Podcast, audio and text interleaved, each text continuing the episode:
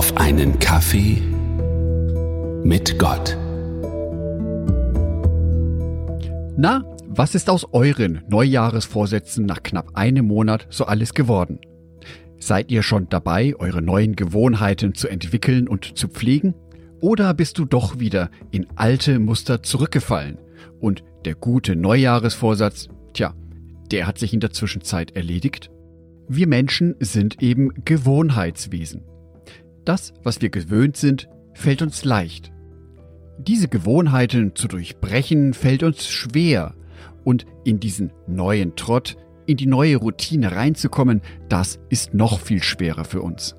Zwar wissen wir häufig, was gut für uns ist. Viel Wasser trinken, gesunde Ernährung, spazieren gehen, ein wenig Sport, sich mit lieben Menschen treffen. Nur das, was wir vom Kopf her wissen, ist oftmals schwierig in einem stressigen Alltag umzusetzen. Mit dieser Diskrepanz zwischen dem, was wir tun wollen und tatsächlich tun, sind wir im Übrigen nicht allein. Auch Petrus hat genau so ein Erlebnis zu seiner Zeit zusammen mit Jesus gehabt. Johannes Evangelium Kapitel 13 Vers 37 Petrus spricht Warum kann ich jetzt nicht mitkommen, Herr? fragte er. Ich bin bereit, für dich zu sterben. Jesus antwortete, Für mich sterben? Nein. Ehe morgen früh der Hahn kräht, wirst du mich dreimal leugnen, mich auch nur zu kennen. Harte Worte von Jesus. Ich kann mir Petrus Enttäuschung sehr gut vorstellen. Voller Eifer und mit einem brennenden Herzen bekannte er Jesus, wie sehr er ihm treu sein möchte. Dies war sozusagen Petrus eigener Neujahresvorsatz. Das Scheitern von Petrus können wir bereits einige Verse später lesen. Lukas Evangelium Kapitel 22 Vers 61 und 60. Aber Petrus entgegnete, Ich weiß nicht, wovon du redest. Und sobald er das gesagt hatte, krähte ein Hahn. In diesem Augenblick drehte der Herr sich um und sah Petrus an. Da erinnerte dieser sich an die Worte des Herrn. Bevor morgen früh der Hahn kräht, wirst du mich dreimal verleugnen. Dies ist ein vollumfassendes Scheitern der großen Ankündigung von Petrus. Er verleugnete Jesus nicht nur einmal, sondern dreimal. Dabei hatte sich Petrus so fest vorgenommen, zu Jesus treu zu bleiben.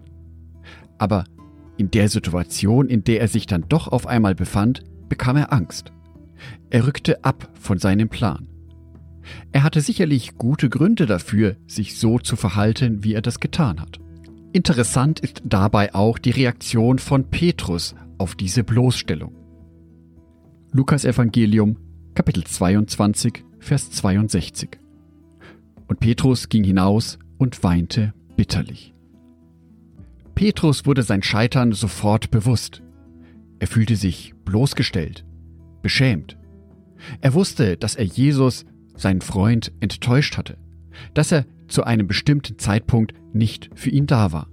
Nach menschlichen Maßstäben wäre diese Beziehung jetzt wohl gescheitert. Die Enttäuschung, die Verletzung, der Schmerz, all das wäre vermutlich viel zu groß, als dass es sich noch kitten und reparieren ließe. Bei Jesus Christus ist das jedoch anders. Er wusste und erlebte das Scheitern von Petrus hautnah.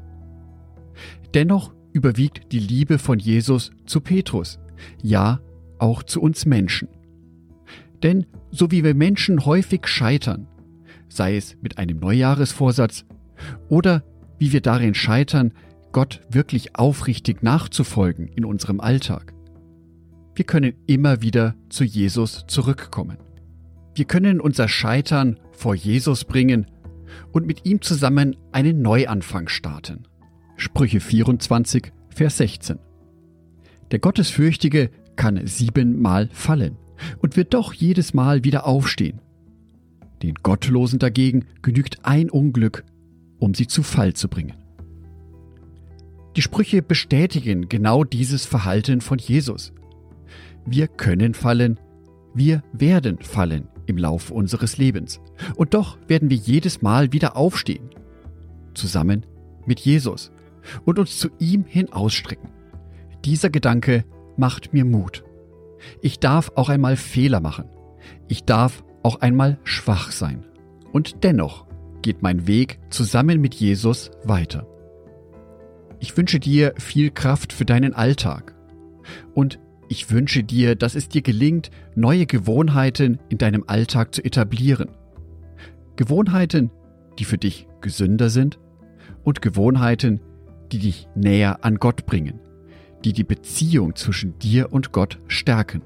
Und wenn du doch einmal scheitern solltest, dann wünsche ich dir den Mut und das Vertrauen auf Gott, gemeinsam mit ihm einen Neuanfang zu wagen.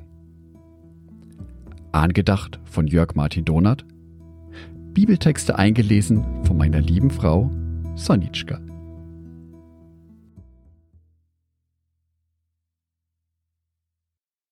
Ein herzliches Dankeschön an alle meine Patreons, die es mir ermöglichen, weiterhin den Podcast auf einen Kaffee mit Gott zu produzieren.